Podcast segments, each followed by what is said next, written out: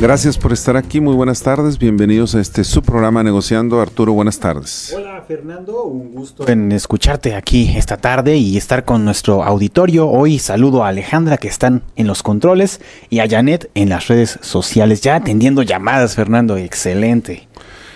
El tema de hoy, Arturo, felicidad, utopía inalcanzable o realidad a la vuelta de la esquina. Felicidad es un tema que no acabamos. Lo hemos tratado, las paradojas de la felicidad, etcétera, en algún otro tema. Pero sin embargo, es algo que nos han estado, el público nos ha estado pidiendo y decidimos tener este programa hoy. Hay un libro, Arturo, muy controversial, y digo controversial porque hay, he visto críticas de gente que le gusta bastante y gente que no le gusta, que se llama Dame un momento y cambiaré tu vida. Give me a moment and I will change your life. Y en ese libro se menciona que la vida está hecha de momentos. Y lo menciono aquí porque cuando hablamos de felicidad hay diferentes posturas, ¿verdad? Pero los momentos de felicidad son mucho, muy importantes, ¿verdad? Este sábado eh, acabo de estar en Delicia, Chihuahua. Como yo le digo a muchos, este, los que somos de ahí, la capital del mundo, ¿verdad? Este, que se compite con muchos otros pueblitos para, este, bueno, ciudad, ¿verdad? Porque después me, si hay gente de Delicias que se... Eh, y acabo de estar ahí por, mi madre cumplió 85 años, ¿verdad? Este, bendito Dios, una bendición. Y también tuve la oportunidad de reunirme con mis amigos de secundaria. Y hubo personas que no había visto en más de 30, 35 años, ¿verdad? Y fue una tarde muy agradable, eh, conversaciones, recuerdos, etcétera. Pero son los momentos que son importantes. Y cuando recordé el tema de hoy que íbamos a preparar, es el qué es la felicidad. Y hay muchas definiciones, hay muchas posturas, Arturo. y es, una parte importante entender. De hecho, fíjate, eh, Aristóteles tenía algo que muy, muy sencillo, dice, de alguna manera todos estamos de acuerdo en que queremos ser felices. Sí. ¿Verdad? Si tú le preguntas a alguien, ¿quieres ser feliz? Claro, ¿verdad? Sin embargo, ya cuando intentamos aclarar, ¿sí? ¿Cómo podemos serlo? Entonces cada quien dice de maneras mucho, muy diferentes. Las posturas son mucho, muy diferentes.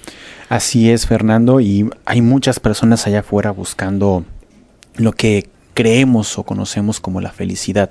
Fíjate que ahorita que comentas acerca de este libro me hiciste recordar un, libro que acaba de salir, un breve estudio acerca del fracaso. Se llama Las virtudes del fracaso, de el bueno, maestro también y filósofo Charles Pepin.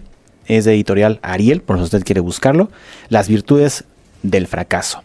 Este señor se sienta y se pone a investigar acerca del fracaso, cómo lo vemos, cómo lo, lo entendemos en la sociedad oriental y occidental. Y bueno, descubrió que las personas temen al fracaso. De hecho, buscan continuamente evitar el fracaso, algo un tema que hemos tocado aquí en el programa y que no entienden que el fracaso puede ayudarlos a ser más sabios, combativos e incluso cambiar sus vidas. El fracaso es un trampolín muchas veces para el éxito. Así Muchísimas veces. Y que tiene que ver con el tema de la felicidad. En el mismo estudio, este señor comenta acerca del éxito, que se ha creído que el éxito es un fin, que es una ilusión eh, a la cual todos tenemos que llegar, que alcanzar. Sin embargo, no pasan por muchos elementos y creen que la felicidad es el éxito, es el último momento. Y al pasar esto, evitan a veces incluso ser felices hasta que han alcanzado el éxito. Y hay que tener mucho cuidado con eso, porque estamos fracasando en nuestra vida si creemos que solamente la felicidad, no, el éxito nos traerá felicidad. Fíjate, me, recuerdas ahorita, este, hay un tema que alguna vez, hace varios años, lo traté en, un programa de radio que se llama La pirámide del éxito. John Gooden, John Gooden uno de los eh, mejores eh, coaches que ha existido, de los más exitosos, tiene una definición de éxito muy interesante. Y el éxito dice está relacionado con, la, con lo que tú puedes hacer, pero tú mismo no comparado contra nadie más. siempre y cuando tú hagas lo mejor que puedes hacer. Para eso es ser exitoso. Y es una definición mucho más completa, pero es bastante, bastante interesante. Y lo que tú acabas de comentar ahorita, el hecho de que muchas veces eh, no sabemos o no aceptamos el fracaso. O sea, no lo aceptamos, ¿verdad? Le tememos. Le tememos, tenemos miedo de fracasar cuando muchas veces eh, el fracasar es una parte, me acerca más hacia el éxito cada vez. De hecho, recordemos que a veces por los errores o los fracasos hay resultados felices.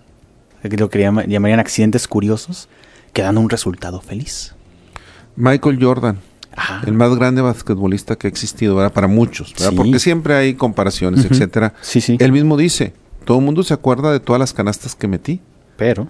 Nadie habla de todos los fallos que tuve. Y recordemos que en, un, tiene un libro también Michael Jordan en donde habla acerca de que él tuvo muchos fracasos para alcanzar el éxito y la felicidad que él quería, este, a cual él quería llegar. Y es muy interesante porque muchos de los éxitos, muchos de los logros de muchas personas actualmente se basa en haberse equivocado, en haber este, fracasado, haber tenido un error, pero haberse levantado y dicho, a ver, esto no me define, necesito continuar, debo seguir luchando. En la filosofía clásica sí.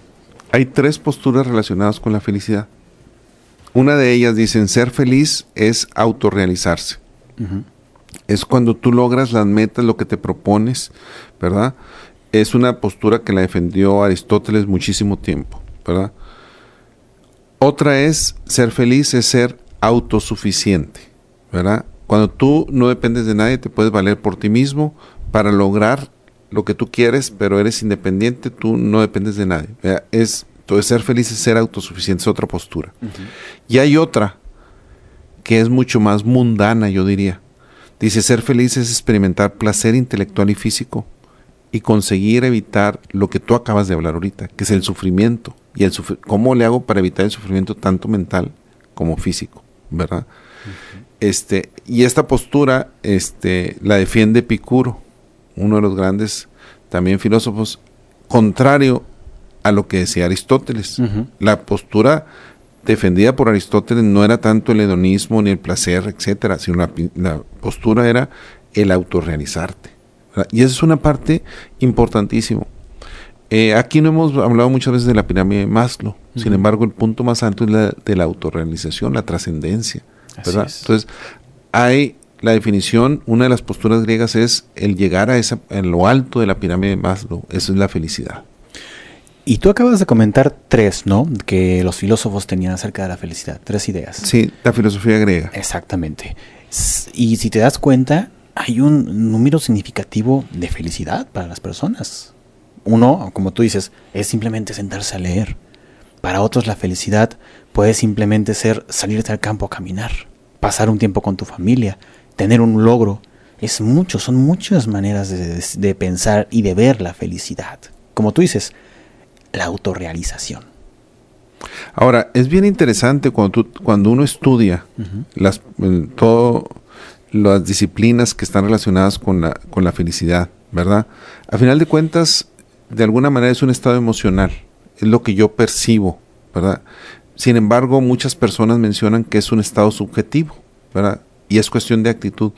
De hecho, hoy que estuve enviando a varias de, varias de las personas conocidas que le estuve mandando, recordándoles la sesión de hoy, muchos, más de uno, bastantes me contestaron, es cuestión de actitud, ¿verdad? Y si nosotros nos ponemos a estudiar ejemplos de disciplinas que tienen aproximaciones objetivos que están relacionadas con la felicidad, podemos hablar, eh, dice, la filosofía estudia su concepto y realidad.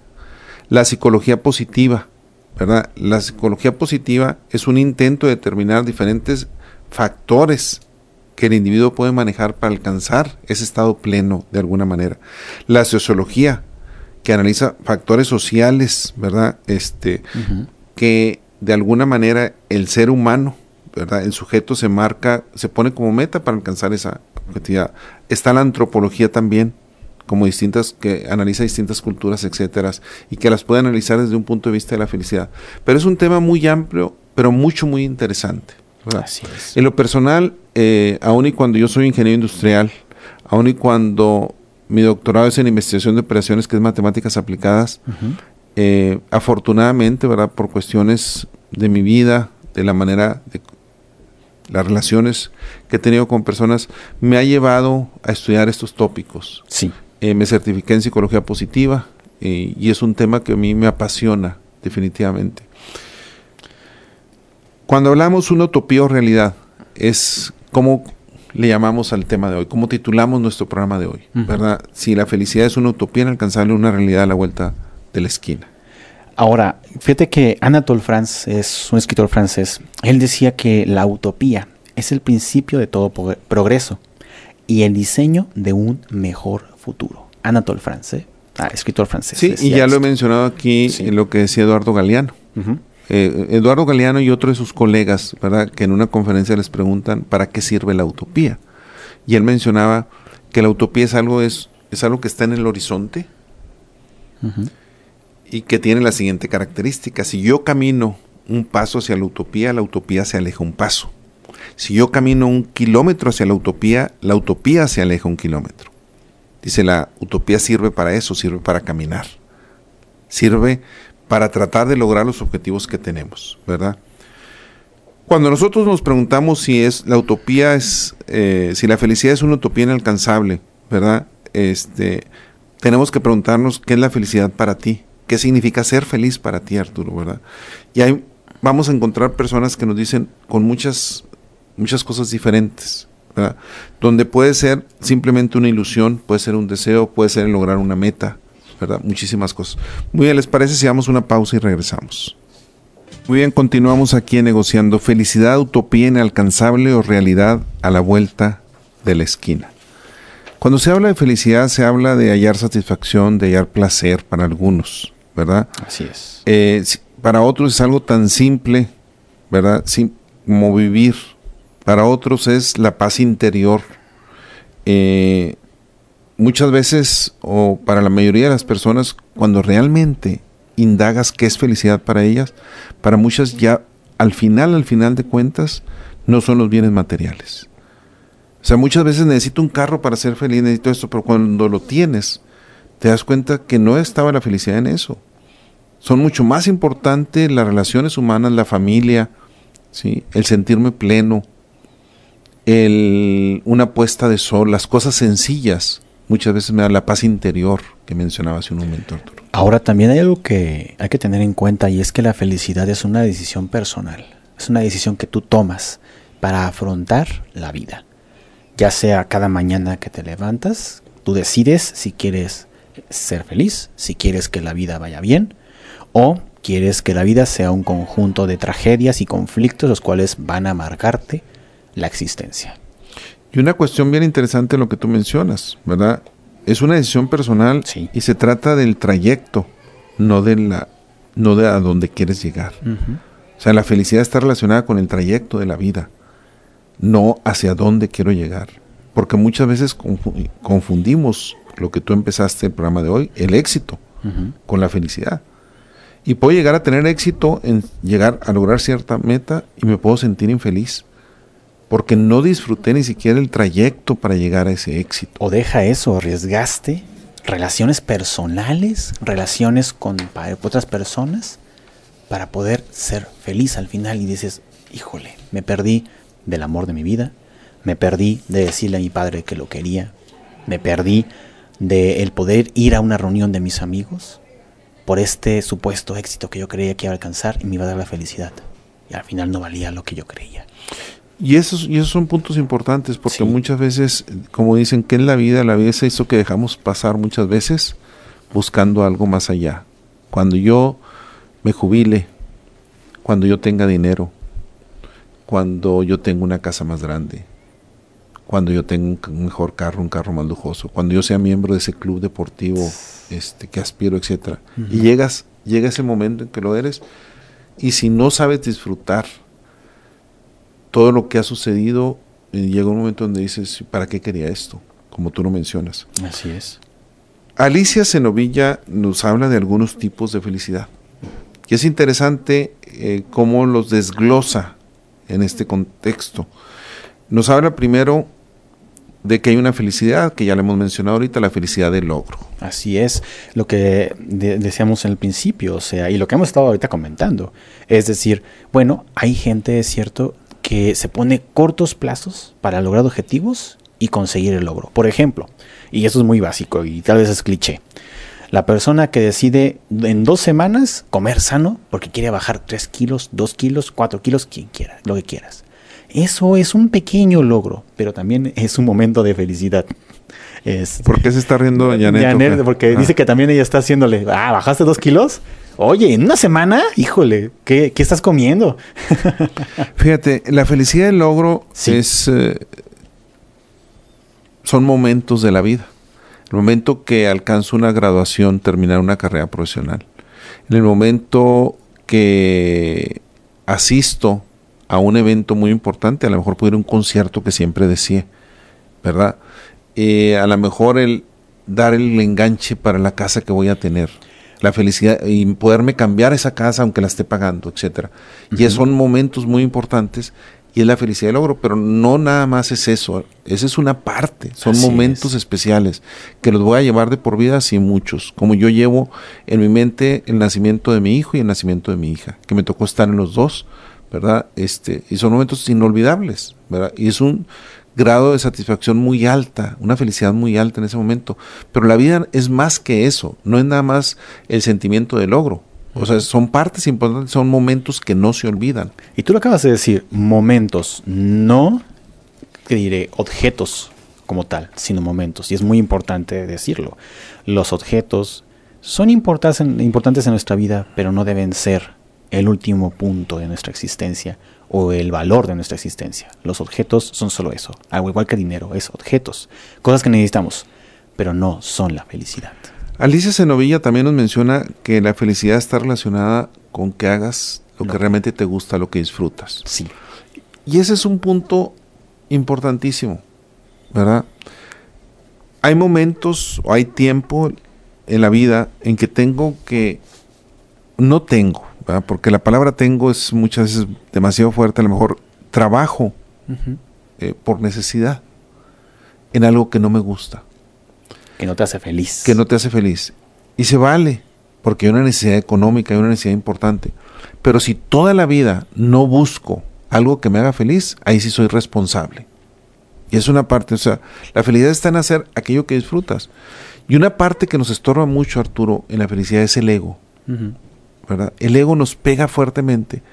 Y muchas veces los juicios que hacemos cuando yo puedo quitarme esos juicios, cuando yo puedo soltar el ego, cuando solamente juego el de ser observador sin enjuiciar, ¿verdad? Puedo llegar a una felicidad plena en ese sentido, ¿verdad? Cuando estamos haciendo lo que disfrutamos, el tiempo vuela, el tiempo pasa. Y esos momentos que pasan los paso agradablemente con otras personas, haciendo alguna actividad que me satisface plenamente, eh, conviviendo con mis hijos, conviviendo con los amigos, conviviendo con mis compañeros, conviviendo con muchas otras personas, haciendo un servicio comunitario, si es realmente lo disfruto. Y esa es una parte importantísima. Hay una eh, historia que ahorita anda corriendo mucho en las redes sociales y que seguro les ha haber llegado a nuestra audiencia y a ti.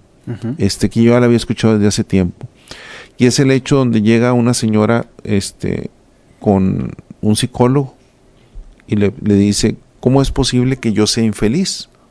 Soy demasiado rica, este, tengo un marido que prácticamente me cumple todo, eh, tengo unos hijos maravillosos y me siento infeliz, me siento infeliz. Y le dice el psicólogo, déjame le hablo a la señora Juana. Y viene la señora Juana y le dice, ¿le puedes platicar a la señora tu historia de vida? Y dice, sí, dice, hace un poco más de un año eh, perdí a mi esposo por una enfermedad crónica fuerte y a las pocas semanas se mató mi único hijo. Eh, prácticamente dice no quería seguir viviendo. Incluso pensé en suicidarme. Era infeliz, no sonreía. Dice, y un día me siguió un gatito a mi casa. Y pues me dio pena, estaba haciendo frío, lo pasó él, lo pasé al gatito y le di de tomar algo, le di de comer.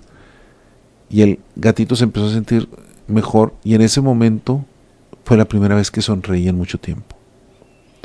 Y me di cuenta que podía hacer, si pude hacer feliz a un gatito, puedo hacer feliz a otras personas. Entonces ahora me dedico a cómo hacer feliz a las personas. Y eso me ha dado un sentido de vida. Y es una historia muy sencilla que está llegando a todos, pero esa es una parte bien importante, Arturo. Acabas de tocar un punto importantísimo y que siempre, o generalmente hablamos en el aquí en el programa, y es el sentido de vida. El, el, propósito de tu vida. El, de Víctor Frank, ajá, la, es. la logoterapia, que nos habla acerca del sentido de vida. Que decimos, es que se, se me fue mi sentido de vida, ya no puedo ser feliz bueno, pues búscate uno o búscate otro si tenías uno y ya no está. Pero tú lo has dicho, también a veces la felicidad es porque buscamos un sentido para la vida. Si no tenemos un sentido para la vida, muchas personas no son felices. Y por ejemplo, la persona esta que hablabas en tu historia, pues no tenía un sentido de vida. Solo estaba ahí, pululando o existiendo en el mundo. Y es importante también comprender que si queremos ser felices, también tenemos que tener un sentido en la vida y el cual, como tú dirías, tiene que ser noble. Y es otro de los elementos o tipos de felicidad que marca Alicia Zenovilla, que es la felicidad de hacer lo correcto, de tener un camino correcto que nos lleve a hacer buenas cosas, como tú decías, apoyar en la comunidad, entre otros elementos. Pero el camino correcto, bueno, sí, es, hacer buenas cosas, ¿verdad? Pero es más que todo cuando yo como persona percibo me percibo, hago una reflexión interior y veo que lo que estoy haciendo me lleva hacia donde yo quiero llegar, mm. que tiene que ver con el propósito que tú mencionabas. Así es. ¿verdad? Y aquí para nuestra audiencia es, ¿cuántas veces en su vida, momentos en que usted haya dicho, voy en el camino correcto, voy realmente encaminado hacia esa parte? Yo recuerdo mucho, hay momentos en mi vida que lo recuerdo tremendamente, ¿verdad? Uno de ellos es cuando me aceptaron para trabajar en el proyecto del cual hice mi tesis de doctorado, ¿verdad? De los satélites, sí. Uno de ellos fue, cada uno de ellos es el nacimiento de mis hijos, ¿verdad? Otro de ellos es en un momento que yo me, me acuerdo que yo acababa de hacerme socio de un club deportivo, cuando mis hijos empezaron a crecer eh, y me acuerdo del momento de tal manera que realmente voy saliendo de pagar la inscripción, voy saliendo de hacer eh, todos los trámites que tenía que hacer. Un día soleado a las 10 de la mañana. Y lo único que salgo ahí, digo, bendito Dios, gracias por todo, por lo que tengo. Y son momentos que, inolvidables, ¿verdad? Que tú dices, voy en el camino correcto. Y eso es una cuestión de reflexión de vida. Y es detenernos de vez en cuando. Este, lo que Stephen Covey le decía, afilar el hacha, afilar la sierra, para realmente poder seguir y preguntarme, ¿voy en el camino correcto o no? Y si no, ¿qué decisiones necesito tomar para moverme hacia el camino correcto? Y en esto va muchas este, decisiones éticas, morales y también personales. Así es. Muy bien, vamos a una pausa y regresamos. Muy bien, pues gracias por continuar aquí negociando el tema de hoy, felicidad, utopía inalcanzable o realidad a la vuelta de la esquina.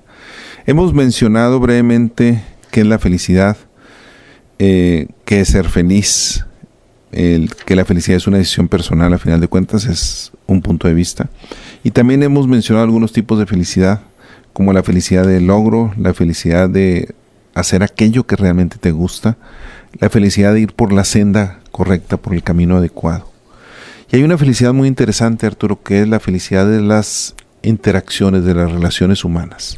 En muchos programas hemos comentado que es importante esta clase de Y yo creo que y, fíjate, hay quien menciona, y hay muchos autores que dicen que es la más, la más, la más importante. Dice, puedo no haber alcanzado el éxito, el logro que quería. Puedo incluso no ir por el camino correcto. Puedo no ir por el camino correcto. Puedo hasta por, hasta por otro lado no hacer algo que me guste. Pero sin embargo, si tengo las relaciones adecuadas, me dan un apoyo para seguir adelante en mi vida. Entonces las relaciones humanas está relacionado con la familia, está relacionado con la pareja, está relacionado con los amigos, Está relacionado con clubs o grupos deportivos, grupos sociales, etcétera, con aquellos que interactúas que son importantísimos y muchas veces lo dejamos. Muchas veces por lograr un éxito personal, un éxito profesional, sacrifico y sacrifico a la familia y sacrifico a mis amigos y sacrifico todas las relaciones humanas simplemente por el querer estar arriba. Y realmente y hay casos también de personas que son famosas, que han sido famosas, que han trascendido en la historia y al final dicen, me equivoqué. Me equivoqué porque no vale el precio la fama que tengo ahorita profesionalmente hablando o en algún rubro específico por todo lo que dejé de mi vida porque solamente se vive una vez. Fíjate que muchos, muchas personas eh, importantes, como dices, eh, que tú, tienen relevancia histórica, sea en el mundo artístico, sea en la ciencia, eh, encontraron o descubrieron al final de su vida cuando les preguntaban de qué te sientes o de qué te retractas, es por ejemplo de no haberle dicho a su papá que los quería, de no haber eh, conocido más o haber salido más con sus amigos. Y ¿te acuerdas de un libro? Una vez comentamos un libro de una enfermera de Australia que hablaba con los pacientes y les preguntaba de qué se arrepentían. Esos pacientes estaban en época terminal y muchos de ellos señalaban eso. El no haber conseguido lo que querían, el no haber estudiado más y el no haber tenido relaciones más duraderas. Hay por ahí un escrito que se le atribuye a Jorge Luis Borges, aunque también hay quien clama que es de otra persona o de varias otras. Hay varios autores a los que, varias personas a los que se les atribuye eso, donde dice, si yo volviera a vivir otra vez, eh, comería más barquillos de nieve, caminaría descalzo en la playa, eh, tendría más tiempo con mi familia. Y al último dice, pero no lo puedo hacer porque tengo más de 80 años y me estoy muriendo. Algo por el estilo. Mm.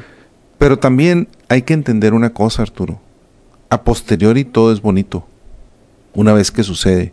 Pero algunas veces hay la necesidad Alguien me puede decir ahorita, oye, pero yo tengo la necesidad de trabajar. O estoy con mis hijos o trabajo. Y es, la vida no es fácil en ese sentido, ¿verdad? Y son disyuntivas fuertes. Y es cómo encuentro un balance de vida. Y la felicidad está en encontrar ese balance, al menos desde mi punto de vista es como yo lo veo. Claro, y también, vamos, hay muchas personas que logran alcanzar este punto. Eh, hay mujeres que tienen que no solamente tienen a su hijo, no tienen una pareja y tienen que mantener a su hijo y tienen el tiempo para poder salir con ese niño y disfrutar una tarde con él y cuidarlo y amarlo. Sí que sí se puede, como tú dices, pero es son muchos factores y entre y uno de ellos es saber administrar el tiempo y comprender y saber y saber pedir, eh, tener la humildad de pedir ayuda, verdad, este, de apoyarme en otras personas. Es, yo viví muchos años en Monterrey, verdad, sin familia directa sin familia directa. Y realmente le agradezco a muchísimos amigos que me dieron la mano y me apoyaron en esos procesos. Muchísimos. Y esa es una parte importantísima, ¿verdad? Porque mi familia de origen, ¿verdad? Mi familia extendida, mi familia de origen, pues está en Delicia, Chihuahua. Tengo otros hermanos en otro lado, mis primos en Chihuahua también. Pero realmente los amigos juegan un papel importantísimo de soporte, de ayuda, yo lo puedo, yo, para mí es algo que me ha ayudado toda mi vida. Y tú lo has dicho, los amigos están ahí, en parte de tu familia. Fíjate que otro elemento de la felicidad también tiene que ver cómo, cómo vivimos nuestra religión, cómo vivimos esta parte espiritual. La espiritualidad es, es, importantísima Muy importante. cómo vivimos nuestra relación con el Dios que creas, pero cómo vives esa relación. Es muy significativa. La felicidad relacionada con las generaciones. Ah, Aquí vamos a entrar a un tema eh, complejo, ¿verdad? Si la felicidad es cuestión de generaciones o no. Y hay, hay varios estudios que es interesantísimo lo que dicen. Que entre mayor es la persona realmente es más feliz. ¿Verdad? Entre que tiene que ver incluso con la edad y tiene que ver con los tiempos, con la generación. Se critica mucho a la generación de los millennials, la generación Y, también conocida como generación Y, donde pues ahorita las encuestas que se han hecho revelan que no son muy felices. Es una cuestión subjetiva, pero también puede ser porque a esa edad traemos muchas presiones, mucho estrés, mucha incertidumbre de vida. ¿En qué voy a trabajar? ¿Voy a ser capaz de sostener mi familia o no? Y es, es, es normal también, Arturo. Ahora, tú como milenias, ¿qué nos puedes decir? Sumado a lo anterior, ahí te va otro problema. El vivir en las redes sociales establece que vas a ver muchas cosas. Vas a conocer a muchas personas. Conocer entre comillas, pero conocer al fin y al cabo. Y vas a empezar a ver ¿Te vas a comparar? comparten y te vas a empezar a comparar, exactamente. Vas a comparar sus viajes, lo que comen, a dónde fueron, con quién andan, con quién no andan. Eh, incluso hasta los pequeños mensajes que ponen acerca de frases famosas de otros van a llamar tu atención y vas a empezar a compararte. Y esa es una presión, aunque tú no quieras, o no lo vean así, tal vez, no sé, pero yo sí lo veo así. Aunque no lo quieras, estas redes sociales generan presión en los jóvenes y también en los adultos. Dicen, oye, yo quiero vivir eso, pero híjole, soy un fracaso porque no lo he hecho a mi edad. O, híjole, no puedo porque no tengo ni un peso. Y se comparan. Hay un estudio bien interesante. Dime. La Universidad de California en San Diego, ¿verdad? Dice, entrevistó, encuestó a más de 1.500 personas, desde 20 hasta 100 años, prácticamente.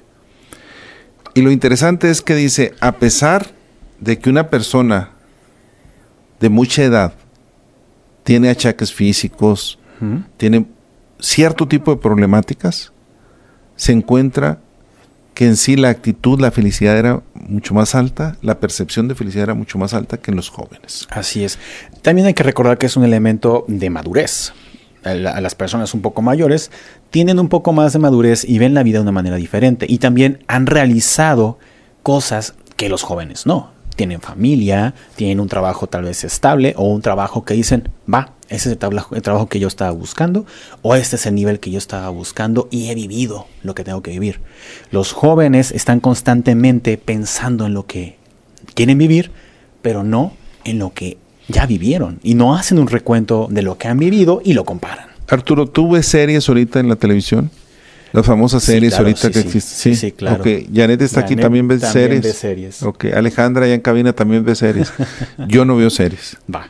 O sea, no, no te, prácticamente no veo series. Sí. Y lo menciono aquí porque a la hora de estar preparando esto, Yolanda Cristina, que hace un estudio de la felicidad según las generaciones, menciona algo bastante interesante. ¿sí? De cada tres millennials afirman que no podrían vivir, dos, dos afirman que no podrían vivir sin algún tipo de serie.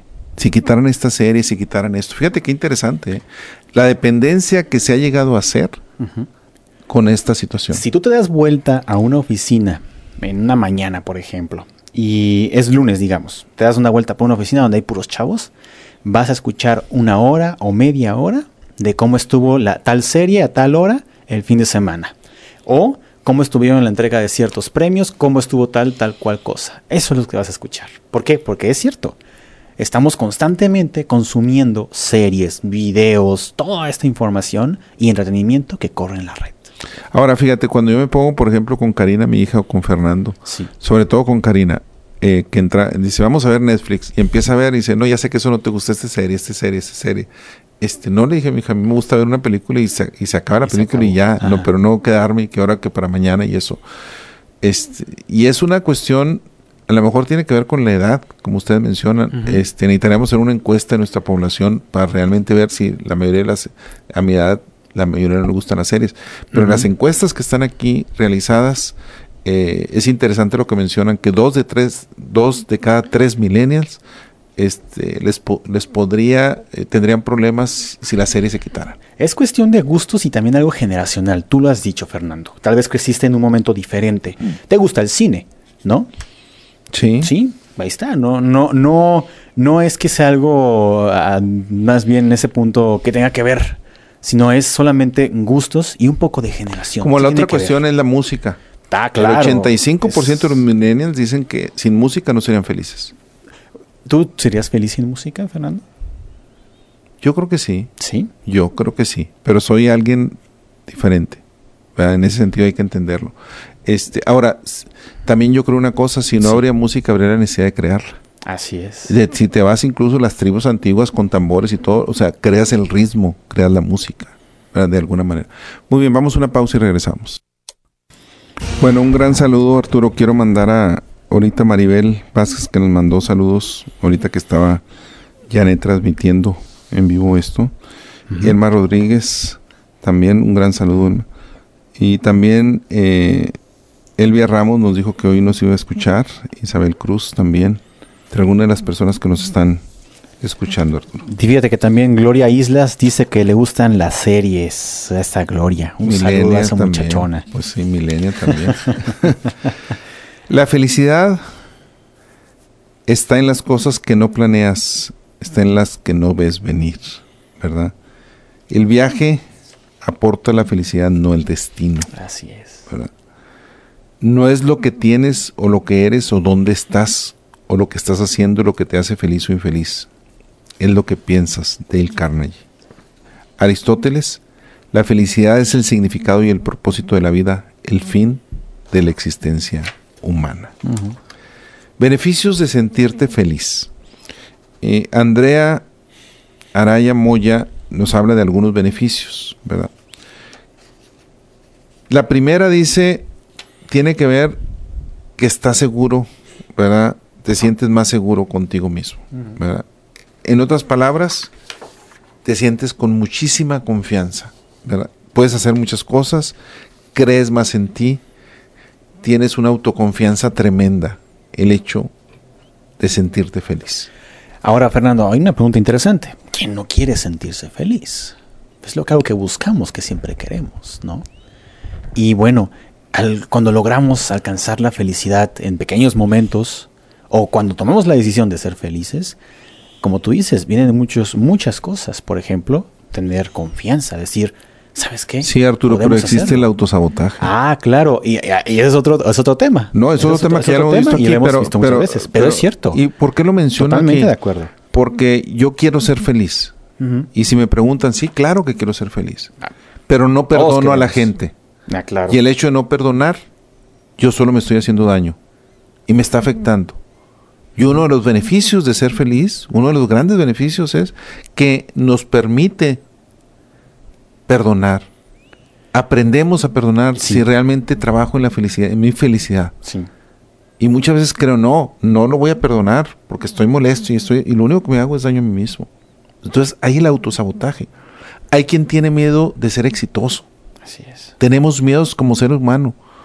Y estoy a punto de ser exitoso y no llego temprano a la junta, soy impuntual, no termino el trabajo a tiempo, no termino el libro a tiempo, etcétera. Desgraciadamente el autosabotaje existe, desgraciadamente. O sea, la Es mente es muy poderosa. Y el famoso dicho, tanto si crees que lo puedes lograr, como si no crees, en ambos casos tienes razón. Y es un tema muy interesante que acabas de tocar. A veces creemos que somos felices y nos autosaboteamos.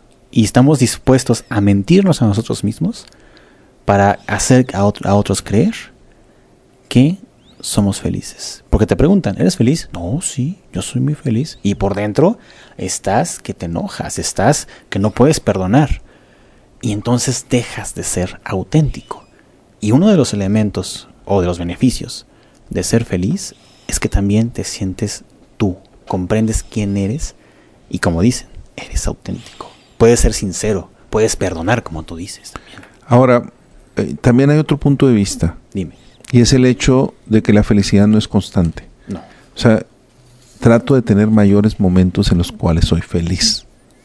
¿Verdad? Que esa es una parte importante. O sea, tra- trabajo en mí mismo, en mi actitud, en la manera de pensar, en la confianza que me tengo a mí mismo. Escuchando mi voz interior para el sentirme auténtico, como nos lo dice Andrea Araya. El sentirte auténtico te provoca, ¿sí? que escuches tu voz interior y que realmente te sientas y estés de acuerdo tal como eres y te quieras como eres. Y yo creo que aquí hay un amor propio. Para ser feliz necesito quererme, necesito amarme, con mis defectos, con mis virtudes, con lo que tengo. Esa es una parte fundamental, Arturo. Ahora, tú comentas este punto también es muy importante. Dices, la felicidad son momentos. Y sí, jamás evites el ser feliz. Pero también no te permitas el ser feliz todo el tiempo. Permítete estar triste. Permítete sentir frustración. No, es que, es que la vida... se- no, Y como dices, son momentos. Son la vida es, es eso. Sí, hay momento para todo. Y hay que vivirlo. Porque si no lo vivimos, nos estamos también autosaboteando. Sí, no podemos negar las cosas. Exacto. Las cosas, cuando tengo dolor, no lo puedo negar. O sea, no es conveniente negarlo. No, porque hay gente que dice, es que tienes que ser feliz todo el tiempo, si no lo hemos escuchado, o hay que ser positivos todo el tiempo. Bueno, sí, pero no. No, no, no podemos permitirnos a veces eso. Y somos seres humanos. En un momento vamos a explotar. Si todo el tiempo estamos con esas ideas positivas, o todo el tiempo estamos con estas ideas de decir, no, no, no, no, todo está bien, yo soy feliz, un día vas a explotar y va a ser, o vas a tomar una mala decisión con personas con las cuales podrías afectar o afectarte a ti mismo. Cuando tú te sientes feliz de alguna u otra manera, buscas solución para la mayoría de los problemas. Y encuentras soluciones muchas veces simples, porque desgraciadamente el ser humano nos complicamos la vida. O sea, yo me complico la vida, pero cuando realmente busco ser feliz, trabajo hacia ello, encuentro soluciones simples y prácticas a muchísimos problemas en lugar de evitarlos. Y como hemos mencionado aquí, esta vida no es tratar de evitar problemas, mm. es tratar de administrarlos, de manejar, de encontrarles soluciones, de, de, hacer negociación, como se llama este programa, negociando. O sea, se trata de negociar, la vida es una negociación, a final de cuentas. Ahora, también, tal vez nunca te has preguntado a ti mismo si tú eres una persona que se enoja mucho, que parece todo el tiempo de mal humor, y te preguntas, bueno, ¿por qué la gente no me hace caso? Bueno, tal vez deberías preguntarte por qué no eres feliz o no has tomado la decisión de ser feliz y permitir que las personas se acerquen a ti. Porque una persona que es feliz, un beneficio de ser feliz, es que las personas te escuchan, te ven y dicen, oye, me inspiras, quiero escucharte, quiero seguirte. Las personas felices tienden a tener una relevancia en la vida de otros. Fíjate, voy a mencionar algo que a mí en lo personal me, llena bastante y es cuando yo imparto una conferencia o conferencias a jóvenes, que es algo que he hecho toda mi vida. Y cuando alguien de esos jóvenes al final me dice, me inspiró, para mí es el más grande halago que me puedan hacer. O sea, me inspiró a que yo haga algo. Cuando me encuentro un exalumno alguien que yo le impartí alguna clase, me lo encuentro en un aeropuerto, me dice gracias porque usted me inspiró y estoy haciendo esto, estoy trabajando en esto, estoy aplicando esto. Ese tipo de cosas son las que satisfacen. Yo creo que cualquier persona que estamos en la docencia, que estamos en el área de educación, es algo grandioso. Y se trata de, de hacer eso, de transmitir y de lograr que otros también logren, que logres inspirar a otros, Arturo, en esta parte. Así es. Ahora hay algo bien interesante, cuando tú eres feliz, el estrés disminuye. Así es. Directamente. O sea, tiene beneficio en tu salud física, ¿verdad? O sea, te, impacta directamente. De alguna manera, la felicidad provoca un estado de valorar más a las personas que están a tu alrededor. Así es. Así como inspiras a otros, tú también te inspiras a comprender a los demás, a sentir mayor empatía, por lo tanto, y valorar y ser y obtener gratitud hacia lo que te han dado y lo que son los demás. Eso es importante. Y el poder de la hora. Yo creo que el ser feliz nos ayuda en el poder de la hora. nos ayuda a vivir el presente, a vivir plenamente, a disfrutar el momento. ¿verdad? Y esa es una parte. Ahora, hay muchas señales en la vida. Hay películas como el del osito panda, no recuerdo Kung Fu Panda. Ah, Kung Fu Panda, sí. Que, y te pasan ahorita los memes por las redes sociales una parte donde la... Está hablando con una... La tortuga. La tortuga, que le dice, este... El presente se llama, se llama presente porque es un regalo. Es un regalo. Disfrútalo, ¿verdad? El pasado es un misterio, el futuro es algo que no conoces, pero el presente, por eso se llama presente, porque es un regalo, disfrútalo. Y esa es la felicidad, Arturo. Y esto nos regresa al punto de partida ¿Recuerdas que estábamos hablando de que pensamos que el éxito y para ser feliz hay que alcanzarlo? Y es un camino muy largo y cual no podremos llegar. O no podríamos llegar, o si llegamos a él, creemos que seremos felices hasta el futuro. Y dejamos atrás el presente, que es lo único que tenemos en ese momento. Para terminar, Arturo, nos quedan unos cuantos minutos. Hay encuestas hay investigaciones tan sencillas como la siguiente. A ver. Dice, si tenemos un grupo de personas positivas, optimistas, y un grupo de personas negativas, pesimistas. El riesgo de contraer enfermedades en una etapa adulta es mucho menor. Estamos hablando más del, del 50% menos de enfermedades. Los optimistas. Algo tan sencillo.